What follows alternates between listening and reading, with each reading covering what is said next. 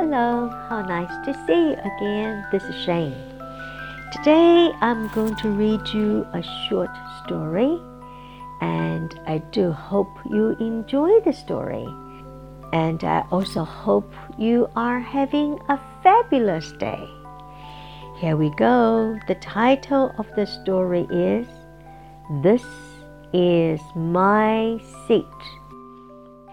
Yesterday was an old man's first time to take an aeroplane. He got on the plane and sat down by the window. After the old man sat down, a young man came over to him and told the old man that this was his seat. That old man didn't want to give his seat to the young man and said to go away. The young man said, Okay, but if you want to take my seat, you have to fly the plane too. Ah, yes. So, which seat do you think the old man took? He took the pilot seat. Huh? Okay. 这个故事呢不难，跟大家说哈。当我们在听这个简单的故事的时候，千万不要忙着在脑筋里翻译中文，因为这是一个坏习惯。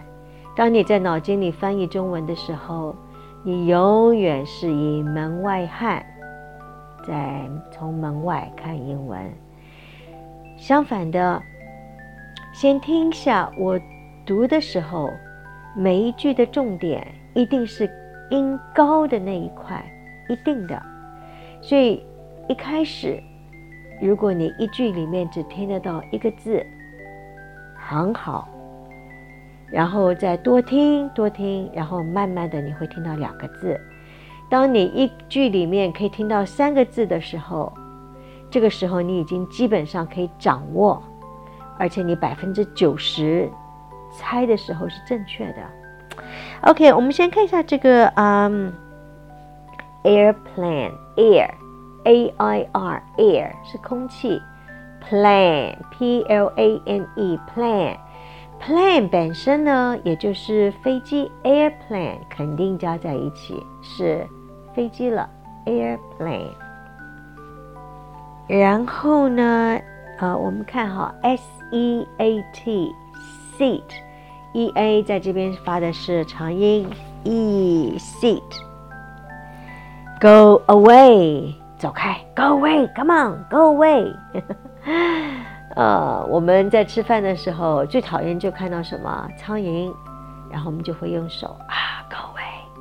我们也讨厌看到蚊子，对吗？Go away。Okay，I hope you enjoy this little story.